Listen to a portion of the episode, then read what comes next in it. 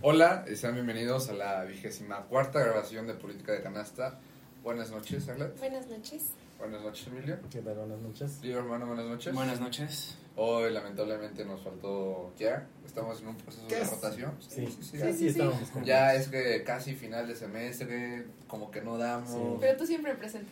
Sí, sí. Me agrada. No, no, no puedo decir que no. Entonces empezamos estos seis meses de política de canasta, Sí. ya medio año. Contigo, por favor. Claro que sí, pues como ya habíamos comentado en segmentos anteriores, esta semana justamente se celebró el Tianguis Turístico, el cual se celebra pues ya de manera común en nuestro país. Fue la primera vez, me parece, que se celebró en la Ciudad de México, algo que salió de lo cotidiano porque por lo regular era en Quintana Roo, en distintos destinos, principalmente que enfocan al turismo de playa. Y pues nuestro estado participó en dicho, en dicho certamen, en, dicho, en dicha festividad. Y la noticia que yo traigo es sobre la Sectur del estado de Tlaxcala, Secture, que fomentó atractivos eh, turísticos del estado de Tlaxcala durante este tianguis turístico. Cabe mencionar que el tianguis turístico pues tiene como objetivo principalmente la promoción, la comercialización de productos eh, turísticos del país y claro que Tlaxcala tuvo que participar y creo que es muy bueno que lo haga porque muchos operadores turísticos asisten a este lugar. O sea, como tal, hoteles, congresos, convenciones, seminarios o seminaristas pueden, pueden ir ahí para incluso negociar. En este caso sería algo bus- business to business, que es para fortalecer, de hecho, el comercio y el negocio en general ¿no? sobre el sector. A mí algo que me pareció importante de lo que pude analizar y va enfocado a mi noticia es sobre los congresos y convenciones. Eh, la titular de la Secretaría de Turismo del Estado, Josefina Rodríguez Zamora, a quien le mando un saludo. Ella fue quien estuvo participando en estos días, eh, promocionando un poco del Estado. Y se mencionó esa parte, ¿no? De, la, del- de los congresos, de las convenciones, de cómo podemos como localidad recibir a la gente, ¿no? Creo que es importante y creo que se puede dar un buen paso. Ya vamos a hablar alguna otra nota que también la podemos relacionar con esto.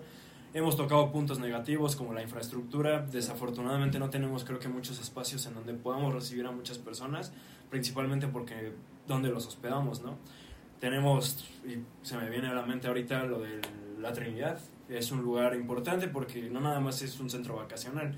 De hecho yo pude, eh, hace unos meses tuve una entrevista con, eh, se llama licenciado Luis Romero, quien es el, el gerente de comercialización del Centro Recreativo La Trinidad y él era el, principal encargado de atraer a esos distintos corporativos a que puedan traer a Tlaxcala sus empresas, ¿no? Es decir, un ejemplo, empresa Bimbo se fue ahí a, la Trinidad a quedarse, tuvieron congresos sobre sus productos y demás, y ese es un claro ejemplo de lo que el Estado podría hacer. Aquí la pregunta es, pues, ¿dónde más podemos hacerlo, no? Porque, o sea, sí tenemos la Trinidad, pero pues, ¿dónde más podemos, dónde más podríamos hospedar a la gente? Porque nada más son convenciones de un día o de unas cuantas horas, ¿no? O sea, implica que las personas vengan a quedarse aquí al Estado, ¿no?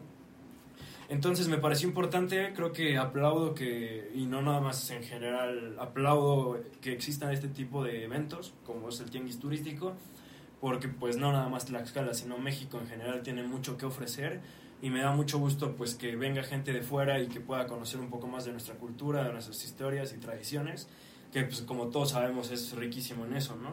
También pues el objetivo del tianguis turístico, perdón, es que se posicionen al país, a, la- a los estados de una manera mejor, ¿no? Porque incluso coloquialmente o fuera de cámaras lo hemos hablado incluso con amigos, ¿no? Cuando hablamos, Eduardo y yo, voy a mencionarlo, apenas tuvimos eh, la posibilidad de conseguir, bueno, Eduardo tiene un par de compañeras extranjeras y estuvimos dialogando justamente eso, ¿no? De, del turismo tanto nacional como internacional. Y desafortunadamente mucha gente de fuera pues piensa primero en lo negativo, ¿no? Del, de los problemas que sí hay en, en el país. Pero pues cuando, cuando llegan a México y se dan cuenta de lo maravilloso que es nuestro país, es cuando dicen, ¿por qué no sabíamos esto, no? Entonces ahí, en esa pregunta es donde entramos nosotros. ¿Qué estamos haciendo para que esas personas se den cuenta o no se estén dando cuenta de lo maravilloso que es México? Tal vez me fui un poco ya al país, pero pues Tlaxcala es lo mismo, ¿no? Entonces, esa es mi nota y, y pues ya, sería, bueno, creo que sería todo. ¿Puedo empezar? Perdón, se me había comentado, una disculpa, No, no. ¿Se acuerdan que ya les había mostrado también, bueno, había traído una noticia de México Desconocido, que es una revista que... Ah, lo de los premios. Lo de los premios, pues justamente eh, creo que fue algo, pues, eh, ¿cómo se plausible o muy bueno para nosotros, que el Santuario de las Luciérnagas fue el ganador en ese evento. Y mira, eso habla muy bien de que de cierta manera la oferta, o más bien la promoción, se está dando bien. Hemos analizado incluso fuera de cámaras que harían falta algunas cosas, pero pues creo que Tlaxcala, y no lo quiero hablar como del gobierno actual, o sea, Tlaxcala como estado va por buen camino, pero hace falta muchísimo todavía y esperemos que se siga trabajando por el bien de, de esa parte, ¿no? Perdón. Ah, Sí, no, es todo perfecto porque justamente, no sé si ya lo sepan, creo, yo ya lo había mencionado, pero mi familia eh, forma parte de las personas que tienen como relación laboral con este tipo de, de empresas turísticas, por así decirlo. Sí, El Santuario de las Luciérnagas para, la, para el municipio de Nanacamilpa, ciudad de Nanacamilpa, este, este, es bastante importante en cuestión económica. O sea, es uno de los principales ingresos para las familias de allá y también para mi familia. Entonces, como que estoy, o sea, me, da gusto eh, como toda esta promoción que están teniendo. Justamente mi papá fue parte del tianguis turístico entonces fue y la verdad estaba bien emocionado, o sea, como la, la empresa en la que él trabaja requiere mucha inversión, o sea, como que lo están dejando mucho en el olvido. Entonces, sí como que lo veo desde la experiencia personal y muy directa, que este tipo de empresas turísticas o de lugares turísticos necesita tanto de mucha promoción como de mucha inversión, porque eh, decía Livo que Tlaxcala es parte de México y que México es como un lugar muy rico en, en cuanto a a lo mejor naturaleza, cultura, todo lo que te- tiene que ver con atracción turística. Sin embargo, creo que Tlaxcala me atrevería a decir que es uno de los estados con menos promoción o menos conocimiento, difusión. sí, difusión justo de las, o sea, hacia las demás personas sobre lo que tenemos, ¿no? El Santuario de las Luciérnagas es un espectáculo maravilloso, o sea, de verdad está como, es, es, es muy padre verlo. Se les invita también a que asistan porque está muy padre.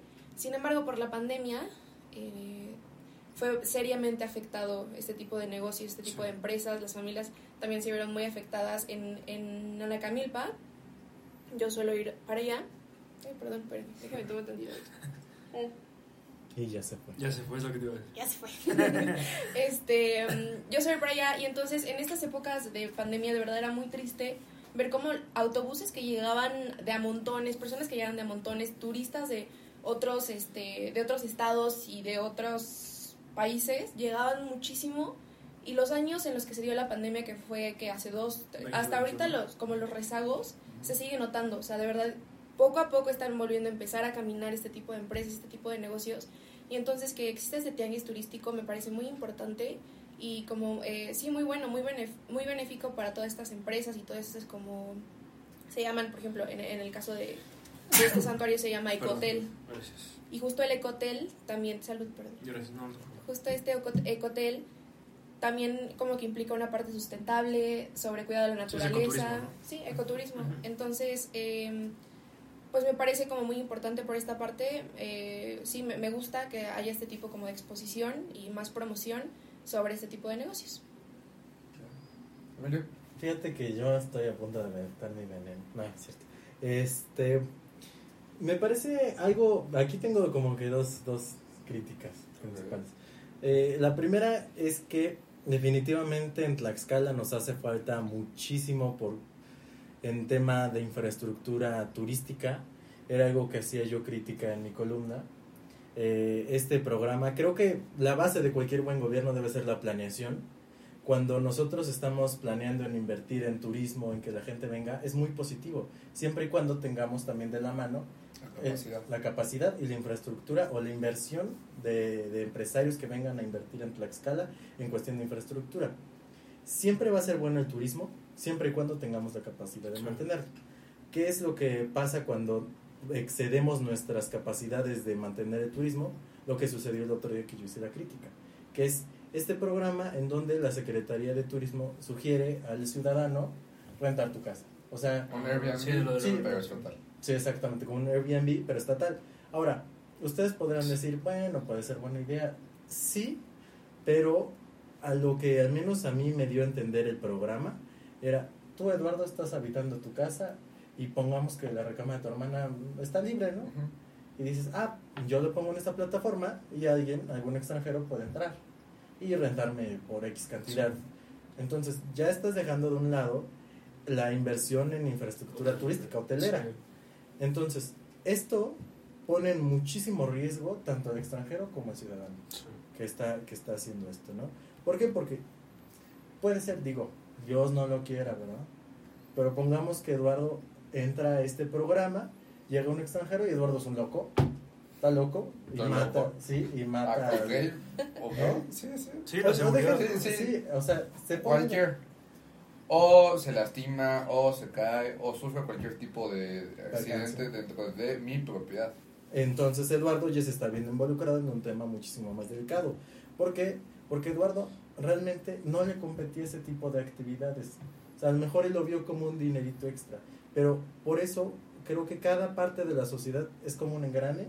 Entonces, estos engranes obviamente deben funcionar y deben tener la capacidad. En este caso, el gobierno debe también buscar la inversión de infraestructura hotelera, turística, para evitar precisamente las críticas. ¿Por qué? Porque evidentemente cualquiera puede decir, esto es una ocurrencia. Y efectivamente puede serlo. Si no está bien planeado, se convierten en ocurrencia este tipo de programas. Ahora, voy a poner este un ejemplo de por qué la inversión, y ahorita va a ser un tema que va a tocar, por qué las inversiones deben ser del privado. Eh, tenemos, y ahorita acabas de mencionar la Trinidad. La Trinidad es un complejo vacacional que es operado por el Instituto Mexicano de Seguro Social. Entonces, ¿qué es lo que genera que tenga una muy mala, un muy malo servicio? A mí me consta que la verdad es que les hace falta muchísimo todavía en cuestión de, de capacitación. No sé si empezar desde los empleados, de quien sea director y demás. Hace falta muchísima capacidad, cosa que los inversionistas privados sí tienen. A mi juicio, y van a decir, no, es que Sí, la- es la preparación natural. Sí, sí, sí, sí. Y a lo mejor aquí hay mucho debate con lo que decir, no, que la propiedad de la nación, no. Pero hay cosas las cuales el gobierno no le debe competir, o sea, no es competencia del gobierno. Y eso ocurrió por ahí de los ochentas, cuando, cuando se derribó el estado de bienestar, cuando se empezaron a privatizar las grandes empresas de los gobiernos, no solamente el mexicano, también está el caso de los ingleses que empezaron, ah, pues ellos empezaron, de hecho, este, a, a vender todo este tipo de empresas que eran inservibles para el gobierno, que en, que en vez de generarles ingreso, les causaba más bien una deuda. Sí. Entonces, creo que este tipo de situaciones las deben manejar los inversionistas privados y mi sugerencia es que se privatice la Trinidad.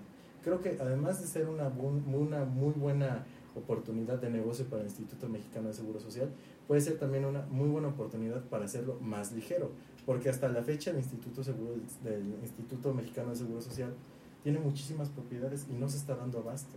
Entonces muchísimas de estas podrían generarse de un, podríamos hacer más ligero y se puede obtener un Sí. recurso. Mm. ¿O no? Nada más quiero hacer un comentario. Ajá. No vienes dos semanas y te pones a hablar muy cabrón, ¿eh? Qué, qué- bueno, qué bueno que recuperes el tiempo perdido. Sí, sí. Ah. Este, yo no estoy tan de acuerdo en esa parte. Creo que se puede concesionar y ahí estoy totalmente de acuerdo. Pero hacer la venta de una propiedad del mismo gobierno, Les digan. yo no creo que sea útil.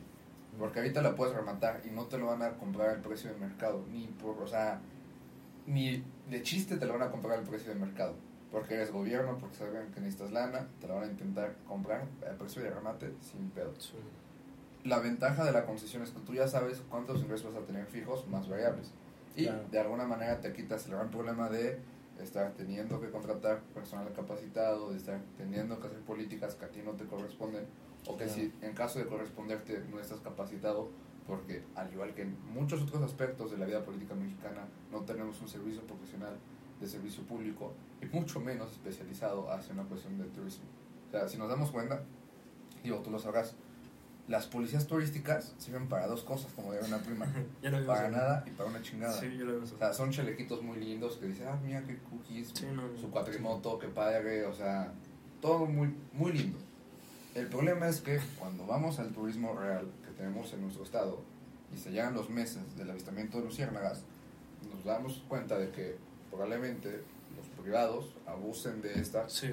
mal la regulación del gobierno y en lugar de meter un poco medio de cuatro camiones, no sé, estoy diciendo números, vamos a una cuestión más de ecoturismo. O sea, vamos a acabarnos esos recursos naturales. Entonces, en algún momento, eventualmente nos vamos a quedar sin opciones. Sí. Y esto bonito que nos ganamos premios y nos da- damos Va a abrazos. quedar en el pasado. ¿Qué Efectivamente. está pasando? Justamente, y qué bueno que lo mencionaste, eh, Arlet lo dijo, eh, antes llegaban más camiones, pero tú te preguntas, o sea, para el turismo, para, para lo que van a dejar, pues está bien, pero piensa en el bosque, piensa en lo natural, que es el recurso, lo que tratamos de explotar para bien, pues no sé si sea muy conveniente que de pronto lleguen tantos camiones, tantas personas, tantos visitantes, porque pues obviamente esos lugares también tienen regulaciones, tienen ¿cómo se dice? Tienen reglas, ¿no? Porque obviamente la- hay personas, hay quienes no respetan esas zonas. Claro. Desde el simple hecho de que no puedes tomar fotos con flash y ahí ves a la gente tomando fotos con flash o que están tirando basura o cuestiones similares, ¿no? Entonces hay que hacer un balance, yo considero, entre, entre lo que comenta Edu y lo que mencionas tú también. Sí, porque lo que pasa, o sea, igual como que es parte importante de este problema como de acabar con los recursos naturales y en específico de las luciernas como tal, que es el espectáculo, es que las personas lo que hacen es que llegan y les atraen mucho pues las lucecitas, ¿no? Entonces Sí. lo que hacen es pegárselas, matarlas, sí. aplastarlas. Las pisan. sí. Ajá, aparte de las Las cámaras que dicen, sí. sí. también. Entonces, además de todo, como todo esto también, o sea, tienen razón, es un arma de doble filo, ¿no? O sea, tanto sí puede atraer como turismo y eh, prosperidad económica, como sí puede este, ir terminando con los recursos naturales. Y sí, o sea, sí pasa, porque antes, por ejemplo, en, esta, en este tipo como de lugares y este, hoteles y lo que sea, había muchos animales que bajaban sí. me acuerdo de venados, vena- o sea, bajaban muchos venados del monte como tal, o sea, desde hasta arriba y bajaban y pues convivían con, con las personas y todo y ahorita ya de plano como que las empresas han optado por restringir el acceso a estos animales, o sea, ya no bajan para nada porque no los dejan bajar, porque pues las personas, la irresponsabilidad de las personas y de los turistas es, es grande, sí. Sí. Entonces sí, Pues sí. concuerdo. ¿Quieres concluir tu nota? Pues no, nada más que como sociedad, como individuos, apoyemos a este tipo de, de programas, o no sé, o sea, in- infórmense, asistan, porque pues también nos enteramos de muchas cosas que incluso no sabemos de nuestro propio estado, ¿no? Creo que todos los días podemos aprender algo y nosotros como personas podemos servir como patrocinadores o como, ¿cómo se dice? Pues sí, ¿no? Como Promotores. promotores, gracias, de nuestro propio estado en donde estemos. En este caso, si estás en la Universidad de Puebla, en el Estado de México, en la Ciudad de México, pues con tus propios compañeros, ¿no? Porque no cabe el que te dice Tlaxcala no existe o qué onda o cuándo nos llevas, pues podemos, Órale. sí, podemos funcionar para decir, ¿sabes qué? Vente y ya si les gusta, pues hasta aprovechas para que ellos traigan a sus familias y... Y, que se vuelva un nuevo, lo- justo lo que Sí, estabas, lo que creo que lo comentaste en tu última columna, que Tlaxcala resultaba ser este lugar que todos querían conocer, ¿no? Sí. O sea, como estas nuevas Es de, los, estadísticas. es de los nuevos destinos, ¿no? Que la gente quiere, incluso está en revistas y en todo. O sea, la gente quiere conocer Tlaxcala desde... Y es lo que ya había mencionado, se puso de moda el Tlaxcala, no existen los memes o cosas así. Pero creo que se podría aprovechar también eso Sí. de lo negativo, pasarlo a lo, a lo positivo, ¿no? Claro. Este, saludo para todos los que, me- bueno, por, por lo menos yo, Ajá. cada vez que me preguntan dónde eres, de Tlaxcala. Entonces, Sí, sí. siempre intentamos ser pequeños promotores Sí, de claro. la belleza de nuestro estado. Sí. Eh, pasamos a tu nota, Emily, por favor. Fíjense, este fue un tema que a mí de manera personal me causó cierta alegría. Dije, qué bueno llega la modernidad a nuestro estado. Creo ah, que le quitaste la nota, Arlet. no, entonces no, final no, sí. no, no, no, no. Yo vi un chin shampoo Sí. que te ganó. No, no, no. Pero al final, al final opté por ceder, por ser buena onda. Qué sí, bueno. sí, sí. Así no son las cosas, ¿eh? así no fueron No, las pero cosas. sí, no, sí, sí, hay que reconocer que sí me dijo, tú hazlo, pero ya, yo se lo después, después de, aquí quiero aclarar, porque a que, porque- que no sé, aquí quiero aclarar. Faltan dos semanas y Sí, sí, sí. Me, me ganó en el chin champú y ese fue de acuerdo, pero después Arlet me dijo, oye, yo encontré otra nota si Me quieres usar esa. sí. Y dije, ¿segura? Me dijo, sí. Ah, bueno, entonces me quedo yo Entonces, con la ¿cuál es tu letra. nota? Ahorita se las voy a decir. Va. Ah, Ahí está. Y entonces, este, es algo que a mí me causó, pues, cierta alegría porque creo que a nuestro estado ya le hace falta una inversión real. O sea, no esta inversión de, ay, pinto el hospital de morado. No. O sea, creo que a Tlaxcala lo que le hace falta es precisamente inversión. Y siempre lo he dicho así, y voy a recibir muchas críticas si es que alguien así intenso ve esto. Pero creo que lo que a Tlaxcala le hace falta es un gobernador como Moreno Valle. que nos endeude hasta nuestra madre, pero que deje el Estado Muy de tu parte. bien bonito. Y es que, a ver, la deuda no es mala siempre y cuando tengas cómo pagarla. O sea, ya cuando te empiezan a embargar las cosas ya no está bien. Pero la deuda en el gobierno no es mala. Bueno, ya, dejando de lado ese punto, eh, se viene el autotren, compañeros, espectadores. Es este nuevo sistema de transporte público que el gobierno de Tlaxcala acaba de anunciar, que más que transporte público yo lo veo más bien como un transporte turístico. ¿Sabes por qué? Yo vi el tamaño de esas cabinitas. Ah, sí. Yo dije, ay, no va a caber este, mucha gente. No. No cabe lo mismo que en una combi. Esperemos sea un trenecito bueno. Eh, consta de tres etapas. La primera es eh, Casa de Gobierno, Jardín Botánico, Sí. hasta donde está el Instituto Politécnico Nacional. Eh, en una segunda etapa va a llegar de Casa de Gobierno hasta Santana Chautempan. Y de ahí eh, parece ser que hay una tercera línea que va a llegar a la zona de universidades. Entonces, creo que esta es una muy buena inversión. Creo que puede ser, eh, si es que así se decide, el inicio de un futuro de inversiones para Tlaxcala en cuanto a infraestructura que muchísima falta nos hace. Sí. Y ahora, ¿cuál es el otro lado de la, de la moneda? La moneda. Nos dicen, y muchos medios, y yo quiero aquí decir también públicamente que no soy tan fan de esos medios que son tan, ¿cómo decirlo? Afines. Sí, a otros intereses políticos, Sí. nada más estarle tirando. Está Para bien, los- tenemos un gobierno bastante deficiente, o sea, tenemos carencias. Y no digo que se deban aplaudir, pero sí hay que también ver cuáles son los puntos buenos que traen, o no, a lo mejor juicios de cada quien. Podrán ser muchos puntos malos, muchos puntos buenos, lo que ustedes quieran. Pero el punto es que lo que se critica es, es que este es un negocio jugoso para que los afines a, a X actores políticos se vean beneficiados con una concesión. Ah, porque eso sí, parece ser, o lo que se anunció, es que va a ser inversión privada. Esa sí no es una concesión. ¿sí? No. No, es O sea, un- Se construye a partir de inversión privada, entonces la propiedad es 100% de la inversión privada, pero con licencias que da el gobierno. Exactamente.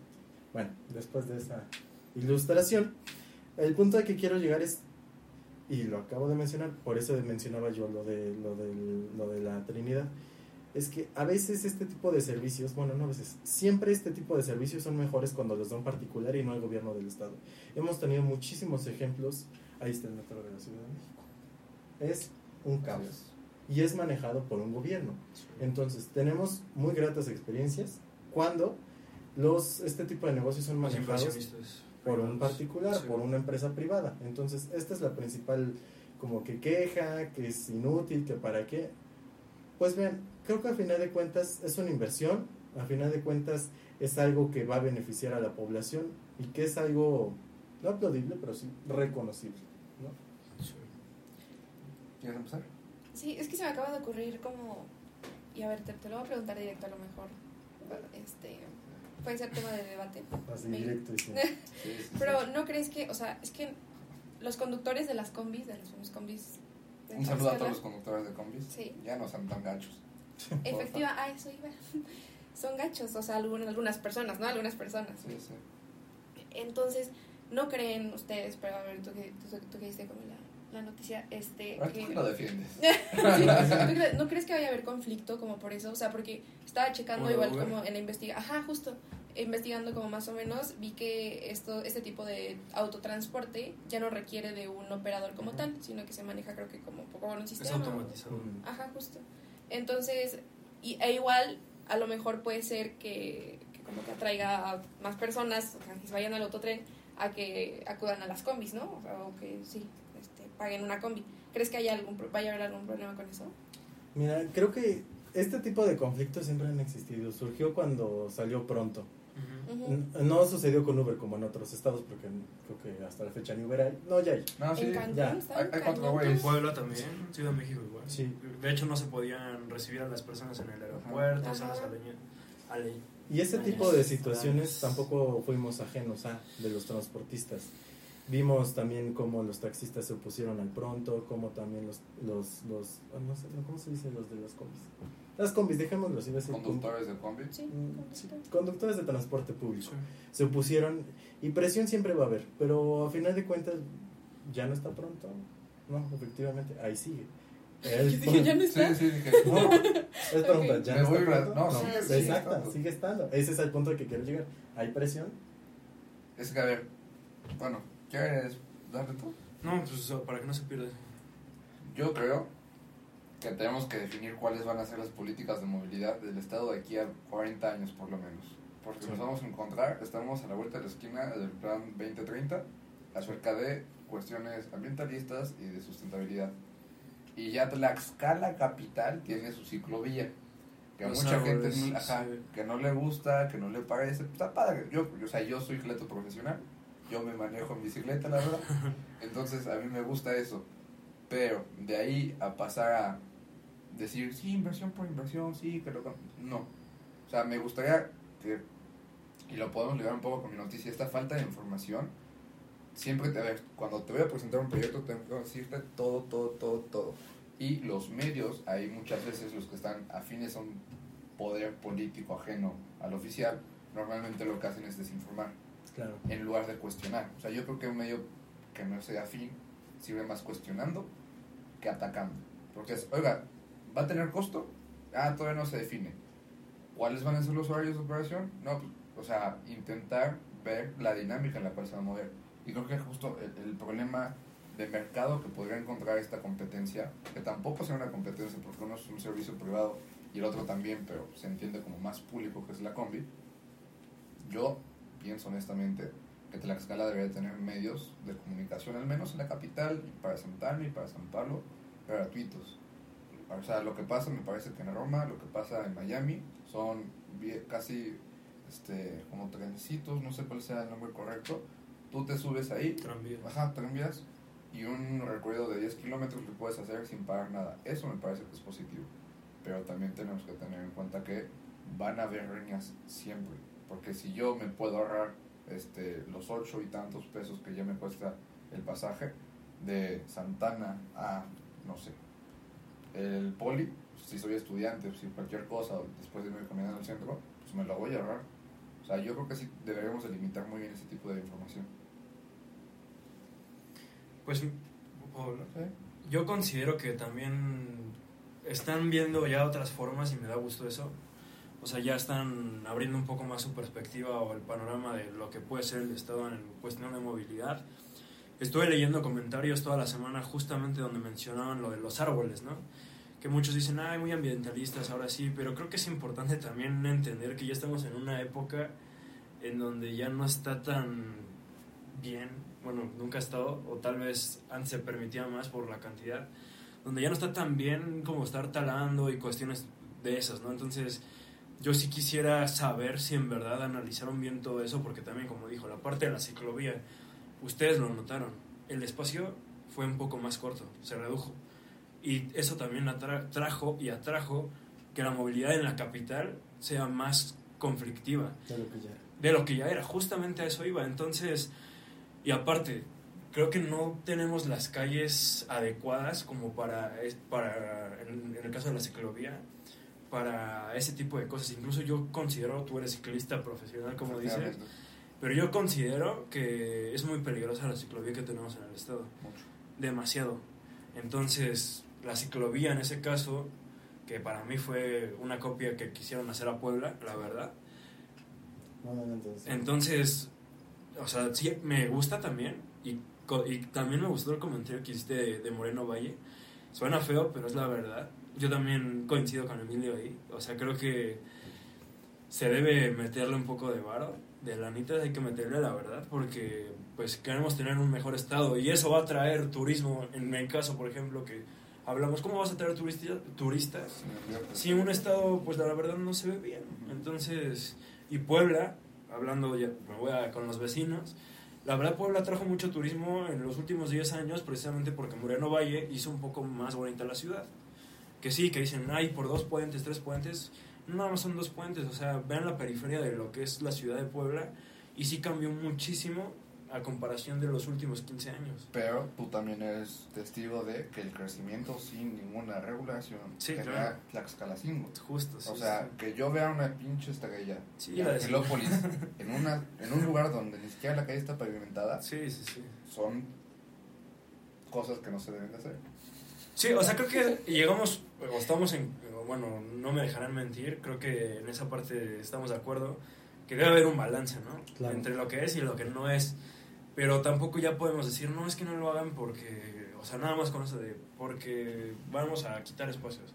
No, o sea, se debe analizar más allá, como tú dijiste, debe haber un plan a futuro, no nada más ver seis años un gobierno o diez años, no, o sea, 40, 50 años.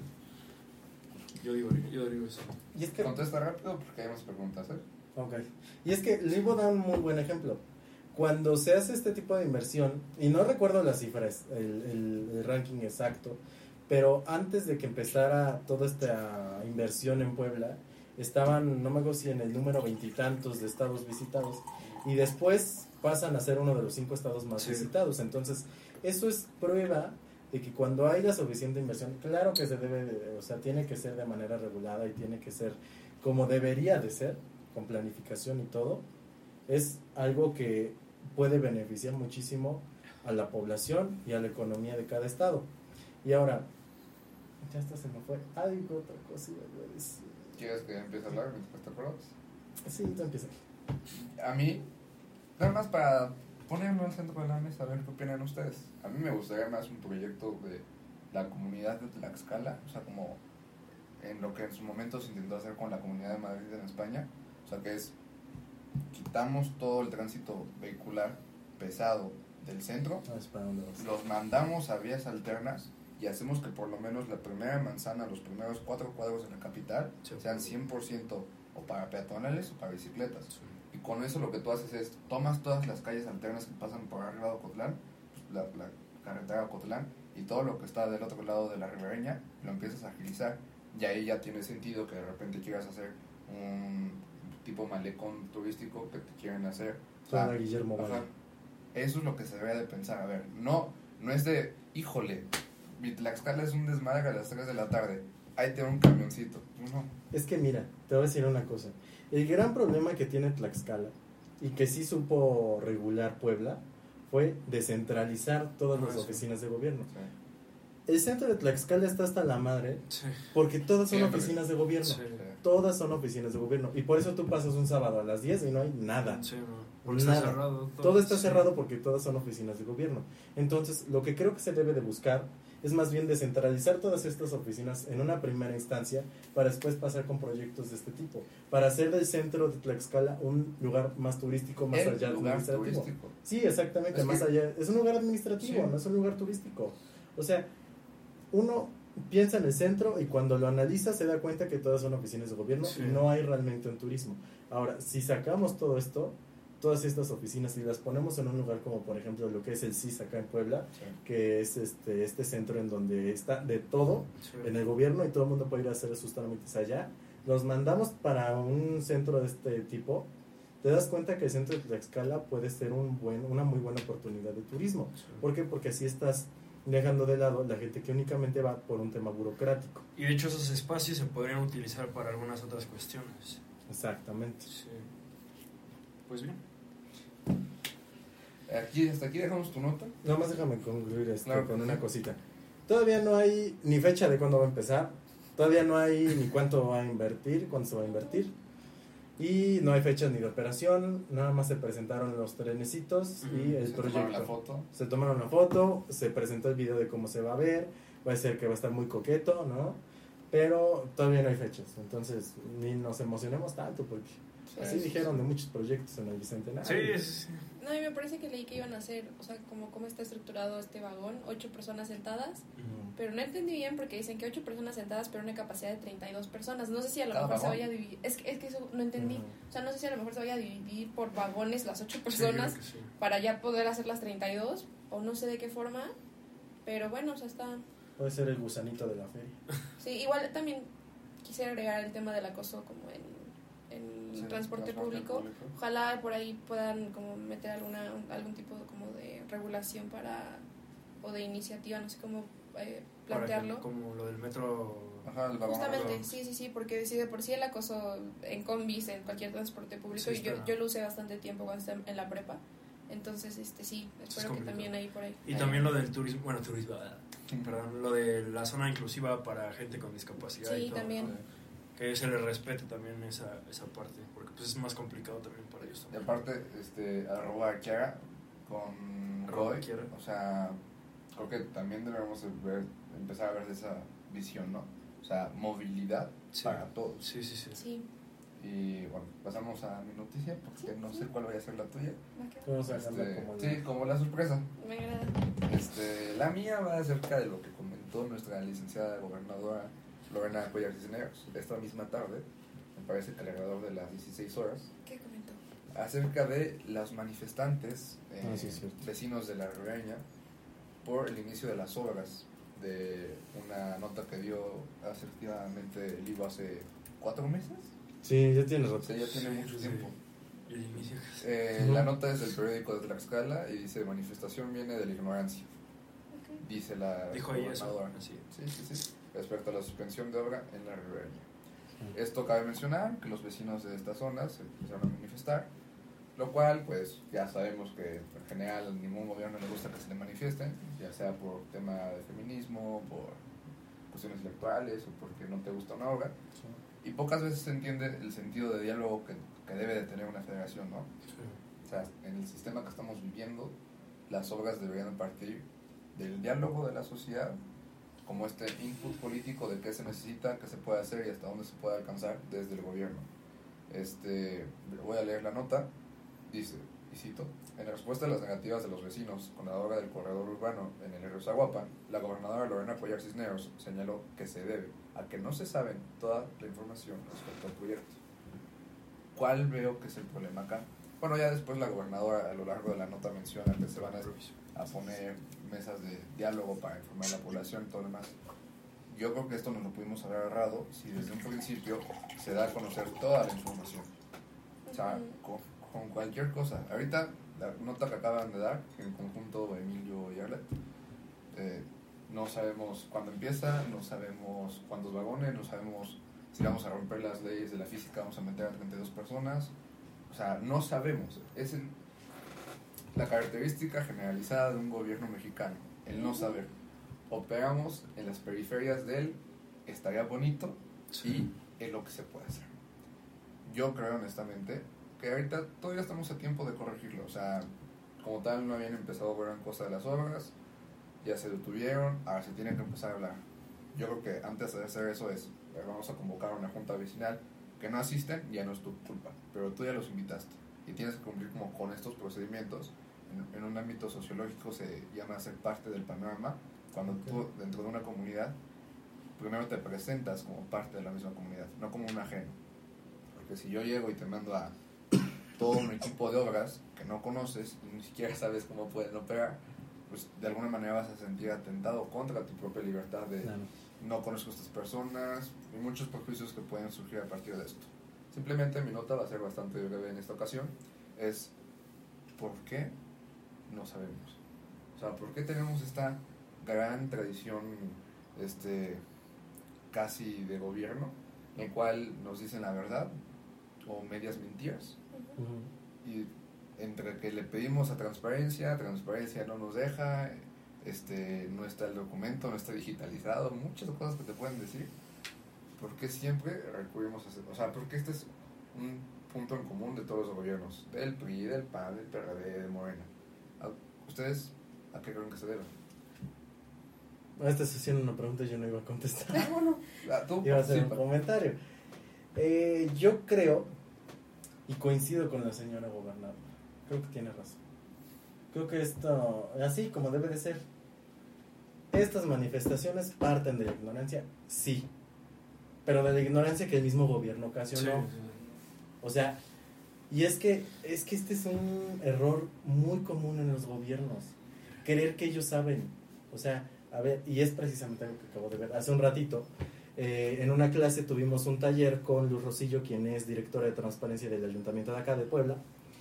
Y ella nos mencionaba que el ciudadano siempre sabe más que el gobierno. Ojo, nunca, nunca, no siempre tiene la razón, pero siempre sabe más que el gobierno. ¿Por qué? Porque es el mismo ciudadano quien vive las problemáticas. Es el mismo ciudadano quien pasa todos los días por el bache.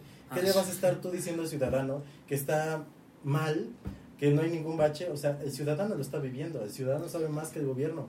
Repito, no siempre tiene la razón, pero siempre sabe más que el gobierno para los temas ciudadanos. Ahora, algo que siempre se debe hacer para cualquier proyecto gubernamental es el diagnóstico de la población. O sea, y no solamente el diagnóstico en el sentido de cuántos son. Lo demográfico. eh, sí, no, no, no. Sino ir más a un sentido de consultar con la población los proyectos. Y para eso hay algo que se llama pilotaje Ujú. que es precisamente el tantear a través de ciertas herramientas si es que a la población le beneficiaría, si es que le gusta y obviamente hablas con aquellas personas que van a ser las afectadas principalmente por tu proyecto. Si yo voy a hacer una calle que atraviesa por la casa de Edu, pues evidentemente primero le pregunto, oye, ¿Te gustaría? ¿te gustaría tener una avenida que atraviese tu patio? Si me dice que no, Pues no lo puedes hacer. ¿le expropias? Ah, no, no, este, ¿Qué pasó? ¿Qué pasó? No, pero al final de cuentas es consultar al ciudadano que se va a ver afectado por tus proyectos para después precisamente hacer una planeación. Dentro de este proceso de planeación, lo que se lleva a cabo es consultar a la ciudadanía que se va a ver afectada para poder modificar los planes. Muy bien. ¿No te gusta la, expro- la expropiación? No, sí, sí. Ah, bueno. Es que se me ocurrieron muchos chistes, pero adelante, adelante. Sí, no, o sea, también parte de la, o sea, parte de la desinformación, es que a mí esto me suena como a cualquier tipo como de proyecto así de que Red Maya, este, AIFA, o sea, to- como todos estos proyectos que en, en realidad mucha gente está desinformada, ¿no? Sobre lo que implica y por eso es que hay mucha inconformidad, pero como dicen ustedes, a partir de la desinformación y como también lo dice eh, la gobernadora, ¿no? O sea, y siento que sí, o sea, voy a ser muy breve porque siento que también obviamente es responsabilidad del gobierno y del, del Estado proveernos de este tipo de información sobre los proyectos y sobre las obras que se van a realizar, pero también, también nos corresponde, o sea, a ver, no, no, no quiero ser como abogado del diablo, pero también, pues sí, o sea, hay que, hay que invitar como a, a la investigación, a la información igual propia, ¿no? O sea, si, si, no, si no recibimos esta información por parte del gobierno, que está muy mal, lo repruebo complet- completamente, pero pues también, como dicen, si vemos que a lo mejor por nuestra calle va a atravesar toda otra calle, pues dices, oye, ¿qué onda? Y pues ya, o sea, a lo mejor, digo, supongo que es lo que están haciendo algunas personas, están poniendo a investigar si es que les afecta, pero a lo mejor sí, o sea, como que mi propuesta va también como centrada en nosotros como ciudadanos, como parte como de nuestra responsabilidad ciudadana eh, y, y más como en Tlaxcala, que es un estado bien pequeñito, este, sí, informarnos. Fíjate que yo me quedo con algo que mencionó que y yo ya lo habíamos yo ya lo había dicho en bastantes ocasiones. Sí, se lo robé. No, no, no. De hecho, me, me gustó lo que mencionaste porque cuántas veces he mencionado que a veces el gobierno considera que como población somos tontos porque nosotros lo vivimos todos los días, nos damos cuenta, o sea, no y ya ya me había quejado de eso aquí abiertamente de que nos venden cosas cuando nos damos cuenta todos los días que no son lo que nos están diciendo. Entonces, a mí me parece para así a ciencia o de inicio, perdón, pues que está retando de cierta manera a la población. Porque, pues como tú dijiste, o sea, ¿a qué, mani- a qué gobernante le gusta que su población se esté manifestando, no? Pues a ninguno, exacto, pero creo que sí deben analizar un poco más a la gente cómo está y deben ser sinceros en el aspecto de que cuando las cosas no van bien, que se diga abiertamente, ¿sabes que No vamos, no, las- no estamos haciendo bien las cosas, estamos equivocándonos, estamos trabajando para tratar de mejorar esto, pero que no te digan que ya se hizo o que ya se trabajó o que ya no hay ningún problema, que es cuestión de la gente, cuando pues no lo es así, ¿no? Entonces yo me quedo con esa parte. Muy bien. Nada más para concluir mi nota de pasar a Arlet. Este, nota del editor, básicamente. ¿Dónde está el secretario de Gobernación? Seguramente en Cancún. Probablemente porque, a ver, política es así. Lo bonito lo dice la gobernadora, lo feo lo tiene que decir alguien. Sí. Y esto, y de por sí, la gobernadora viene de un marzo muy cuestionado. De dos Cerrar- marzos, de- Sí, no. De, de todo su gobierno. Pero cerrarlo así, o sea, ya directamente diciendo, es que no saben. Y de repente, pues, que no me dicen. O sea, Sí. creo que ahí tenemos que empezar a medirlo. Porque, vuelvo a decir, yo voy a insistir con esto todo el año. Estamos dentro de 365 días, ya estaremos en pre-campañas. Ni siquiera, ni siquiera en pre-campañas. No, ya estaremos Ya en estaremos campaña. en campañas. Entonces, aguas con eso. todo por mi parte. Ay, Ahora sí les doy mi noticia, a ver qué les parece. A ver. Hace ratito estaban hablando sobre. Yo ni siquiera me acuerdo sobre qué estaban hablando, pero algo así Livo, Livo dijo sobre Puebla y Tlaxcala. Este que. Como que siempre han tenido. Ah, ya me ¿Que se acordé. Ya, Eso, algo así. O sea, eso. O sea, el chiste es que si no, si no es aquí en Tlaxcala, pues vas a Puebla, ¿no? Entonces hay un. Hay como una competencia. ¿Cómo decirlo?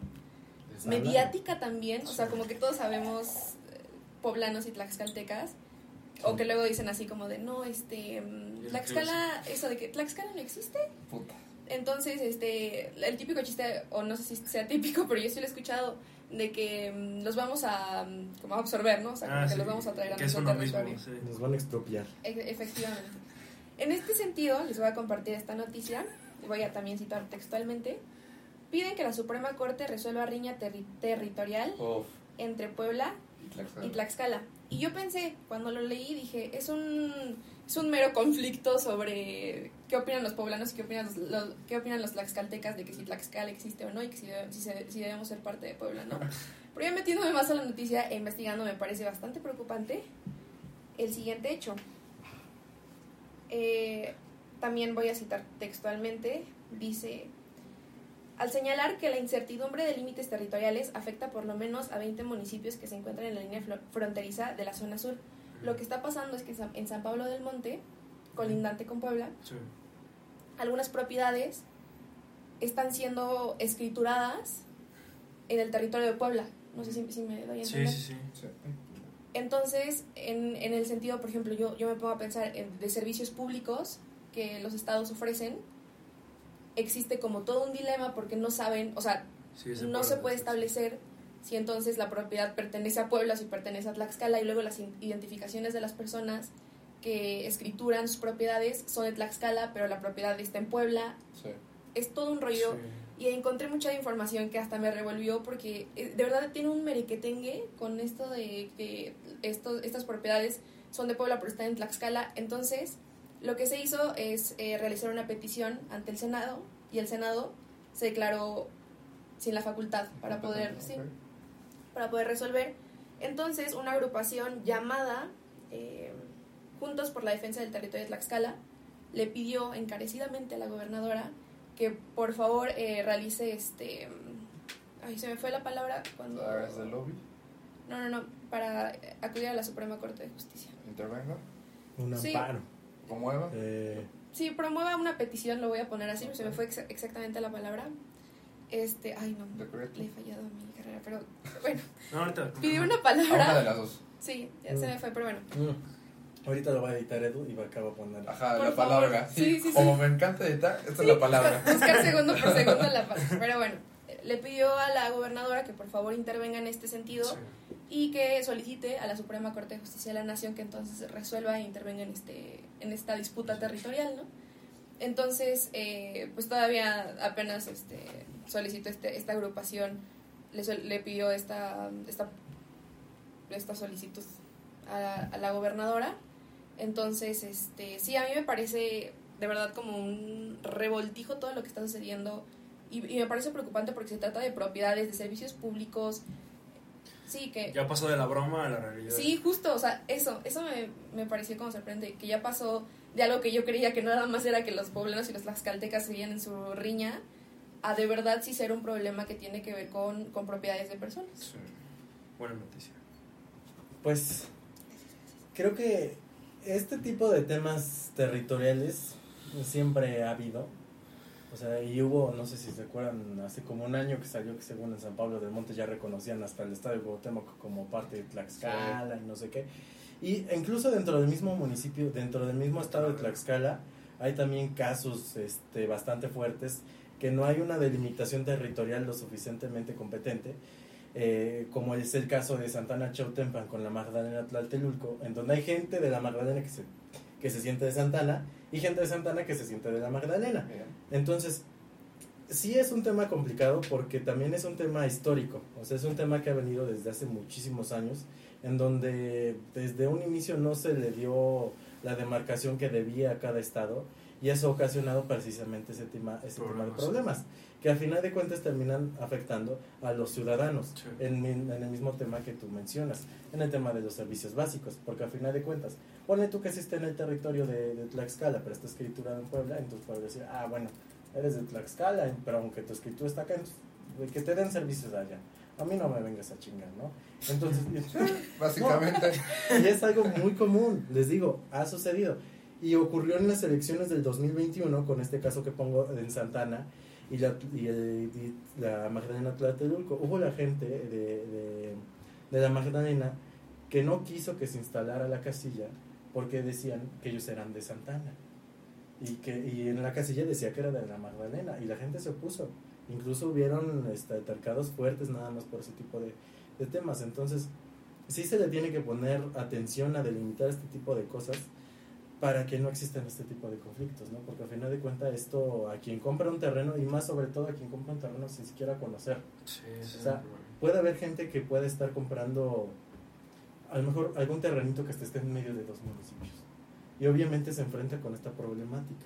Ya no hablemos de la gente que compra hectáreas de terreno que al final de cuentas sí, terminan que estando... corresponde 30%. Y es que sabes una cosa, o sea, cuando vas a, a lo mejor, cuando vas a comprar un, un, un terreno en ese lugar, pues a lo mejor ni te pasa por la mente eso, ¿no? O sea, ya cuando hay algún problema dices, ah, caray, ¿a poco Sí, soy sí, de sí. Puebla o soy de Tlaxcala? Sí. Sí, porque al final de cuentas, o sea, deja tu la escritura y luego va a salir que la calle es de Puebla y luego tú me dices que eres de Puebla, pero tú eres de Tlaxcala. Sí, es un rollo. Es un rollo. completo. Yo simplemente quiero decir que esto es culpa de Puebla. Este, no, al final cuando hay un crecimiento tan poco regulado pasa esto, porque Sí. cuando uno se viene por la libre y pasas por todo lo que es San Pablo del Monte, llegas por Puebla, Claro, chorcos. Ajá. en algún momento ves el cartel que dice ves por visitar Tlaxcala, Sí. entonces uno no sabe y esto ya es simplemente manera de juego. Tlaxcala es hasta el cartelito o 20 metros más adelante o 20 metros pa- más para atrás. Es que acá te quiero decir una cosa. Dímela, Cuando tú sales, o sea, vienes de Puebla y vas a voy entrar, Puebla, vas a entrar a Tlaxcala. mejor estado. Bienvenidos al estado de Tlaxcala. El, el cartel de gracias por visitar Puebla y el, el de de bienvenidos bienvenidos, a hay una separación. Como de, sí, Hay un exactamente. gap. Sí, sí, sí, sí. ¿Eso a quién le corresponde? ¿Al país? ¿A Pachuca? O podemos hacer una nación independiente ahí. ¿Podemos- ¿Te imaginas que hacemos paraíso fiscal 20 metros? 20 metros, fabuloso, güey. no pagas impuestos en esos 20 metros. Es como en la Esa es la hermana república de Eduardo y. Emilio. Sí, Sí, pues. estaría bien padre. No, ¿No? estaría bien chido. Esto, o sea, si me permiten, yo lo relaciono con lo de la Talavera, que ha sido también como Sí. muy sonado, ¿no? En esa parte que dicen, no, es que es de Puebla, ¿no? Pero también es de Tlaxcala y... Sí, Yo sí. considero que es un problema porque se pierde una identidad. Entonces, es algo grave porque pues la identidad también va de muchos años atrás, mucha cultura, y es lo que dice, o sea, eso es parte de la historia de, de, de un territorio al final de cuentas. Incluso la misma naturaleza de, de- la población tlaxcalteca, Sí. pues, con las 400 familias, los saltillos Ah, de, sí, sí, de sí. Saltillo, Sí, es el de son los mismos que te puedes encontrar en Santana Chictempa. Sarapes. Es que ahí viene un tema. Es que aguanta. La homogenización cultural que se da a partir de la convivencia entre sociedades, la globalización y todo lo demás, es fabuloso y o sea, todo está muy tlaxcalizado el padre. país. Sí, básicamente. O sea, tlaxcalizado. Pero también hay que delimitar. Claro. O sea, más allá del chiste de, de lo que pueda caber aquí, siempre hay que tener como muy, muy en claro eso. Porque ahorita, pues ya de una diferencia de 20 metros, pues ya sacamos tres, cuatro chistes. Sí. sí. El problema es que en lo legal, Ya no, ya no está bien ahí. cuando tú te vas al, siste- al sistema de catastro, la, los mismos del sistema de catastro a veces los tienen mal. Entonces, eso no solo te habla de que es un problema político, sino administrativo. Y es que, ¿cuánta gente no hay? Y hace no mucho me pasó con un, con un terreno propiedad de mi abuela, quien también le mando un saludo. Dudo mucho que no está viendo porque en internet tiene. Saludos. Pero le mandamos un saludo. Este, en donde, o sea, de repente ella tenía su escritura, ¿no? Y ella decía, no, yo tengo X cantidad de metros. Y de repente, madre, llegas y te das cuenta que no es cierto. Miras el terreno y te das cuenta que la escritura está mal. O sea, la escritura te está dando terreno que no es tuyo, porque tú llegas y mides y no coincide con lo que dice la escritura. Sí. Entonces, hay quien está mal. Tú por medir mal tu terreno, el no güey del catastro. o el güey de catastro. Porque si yo tengo mi papel público. y lo que siempre hacen, pongo una reja y me yo dos metros. No, es que aquí en mi catástrofe dice que son dos metros más. Tal vez no. Sí, entonces, ¿cuántos casos no hay de gente que tiene que ir a corregir sus escrituras Sí. por este tipo de problemas administrativos? Sí. Sí, y que, y que ya para cerrarla, y ya recordé la palabra afortunadamente, es no con- tengo que editar. Sí, No. justamente, ya te, ya da te la voy a decir claro, aquí. viendo a la cámara. Eh, promover una controversia constitucional Bien. Ah, claro. Sí. y también en el sentido, y ya, te- o sea, ya refrescando la, la mente, la constitución y también estaba presente en la nota, la constitución marca que las entidades federativas están facultadas para poder delimitar, o sea, en un acuerdo de paz hasta por ponerlo así delimitar sus propios su propio territorio entonces la solución que yo le veo a esto si es que se lleva a la Suprema Corte de Justicia es este recomendar un acuerdo o sea un acuerdo entre las dos entre las dos entidades que ni siquiera se debería como llevar a la Suprema Corte porque se supone que pues los gobiernos de ambas Sí. entidades tienen que estar lo suficientemente eh, preparados, facultados, capacitados para poder llevar a cabo este tipo como de, de limitaciones territoriales, pues no tener que hacer de todo esto como una sí, un merequetengue. Bien. Nada más aquí quiero agregar, agregar algo. Yo espero que se haga esa gestión ahorita que la gobernadora está muy de amiga con el Justo. nuevo gobernador de Que hace Puebla. dos semanas, Salomón. dos días pero, Se eh, estaba- presentaron eso. Sí. Y este una segunda propuesta es armar un muro fronterizo de concreto y que lo pague Puebla. Se acabó. Bien. Simplemente para quien diga, ¿por qué le hacen tanto de pedo? Porque hace también este mes que hemos Ay, que te de- quiten dos metros de tu terreno a ver si no te quejas. Sí, no, aparte de eso, Ah, estamos hablando, bueno, este mes fue muy marcado por la violencia dentro de nuestro estado, lo cual es lamentable. Creo que hay que pronunciarnos acerca de eso. Cuando la violencia se da en Puebla y nos vienen a aventar sus cadáveres, pues empezamos a pelear. No es que son de Puebla, no. Se- es se que justifica. Son de Hidalgo, no. Sí. Pues es que simplemente con delimitar acá en Tlaxcala, Sí. eh, podemos empezar a hacer una acción de patrullaje fronterizo. Sí. claro. Así de sencillo. Patrullaje fronterizo, no. Vamos a hacer el cuarto estado seguro, ¿cómo es? Claro. Este, concluimos con su promoción, por favor, chicos. Arlet, ¿quieres empezar? Sí. Eh, no sé si ya lo han mencionado, a lo Los mejor. desayunos de sí. ya. Sí. No. Los tacos Alex también. Pero sí, según yo ya está siendo como medio famosillo este lugar. Suculenta. Mm. No, ay, qué bueno. Suculenta está al lado de la CFE. Entonces, este es un lugar como donde preparan desayunos normalitos, así de que eh, enchiladas, huevos, chilaquiles, lo que sea. Pero también hacen como unos bowls de, así como de, pues de cosas naturales y así. Como, es que ni, que ni muy siquiera sé, ajá, justo. Ok. Pero que al mismo tiempo está como estéril la cosa. Y este, Sí, sí, sí. Para que entonces para quien quiera, y es que, no, sí, o sea, está padre el lugar. Sí, sí. Está rico, la verdad, ya, ya fui una ¿Qué es, vez. perdón? ¿Qué, qué? Eh, desayunos normales y Ah. bowls, Ah. como, es que no sé cómo se pronuncia, Mm, ah, açaí bowls. Ujú. como eso. Bueno, eso. Y está, está rico, está estéril. Pues, No vamos a encontrar tacos ahí. No te. Y ya, esa es, Podemos ir tranquilamente. Sí. esa es mi recomendación. Muchas gracias, Arlet. Este, ¿Quién quiere? Caballeros. Sí. Va a ser controversial, una vez lo menciono. Ok. Mm. Va a ser un poco fuera de lo común. Tal Las vez. mamitas ya fuimos. Ah, no. Ah, no. ¿qué, ¿Qué- qué- qué pasó? No. Pero en este caso no va a ser sobre Tlaxcala. Va a ser directamente sobre Puebla. Para que vean que no hay un problema entre tlaxcaltecas y poblanos. Yo los quiero invitar A a, que asistan a la Feria de Puebla, que va a empezar el 27 de abril. Del 27 de abril al 14 de mayo. Dejen de lado, o bueno, no, no lo dejen de lado, pero es un comentario propio. Váyanse a lo cultural. También Tlaxcala va a tener algunos stands, por lo que yo me puedo enterar, eh, al interior del centro expositor, me parece. Entonces, dense la oportunidad de visitar Puebla también. Creo que nos beneficia a todos que haya ferias, que haya un poco de, eh, ¿cómo se dice? Economía circulante, no sé. Entonces, dejemos de lado un poco ese... Los rencores. Sí, esos rencores, esos falsos, en- o esas falsas, ¿cómo se dice? Enemistades. Enemistades, perdón. Que envenenan el Que- alma. exactamente, que se está haciendo, que se está formando entre Tlaxcala y Puebla. Y por eso yo los invito a que vengan a la Feria de Puebla del 27 de abril al 14 de mayo. Además traen buen cartelera de palenque. ¿eh? Sí, ah, bueno. Y ya no hay boletos, por No, cierto. ajá, quiero mencionar dos boletos para la MS. Livo y yo estamos pidiendo, Ah. porfa. Porque no Sí, queremos alguien pagar los de tiene 3000. Lavamos carros o algo. Sí, sí. Les hacemos promoción acá, lo que sea. Edito videos. Sí, ya sold out. MS y Cristian Nodal al menos, sold out. Carlos Rivera va a estar ahí, por cierto. El 6 de mayo. ¿No es el cinco? El 5 de mayo. Bueno, organícense, Sí, chavos.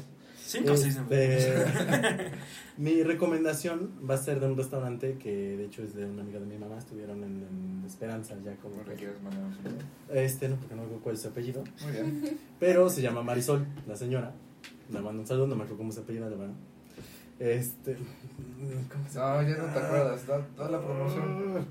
Ya quedaste No me mal. acuerdo. Ya, No. ya. Bueno, el punto es que el- lo que les quiero recomendar es su restaurante que se llama La Conquista, que el Ivo creo que lo mencionó en algún momento. en- es muy buen lugar, la verdad es que muy bien la comida.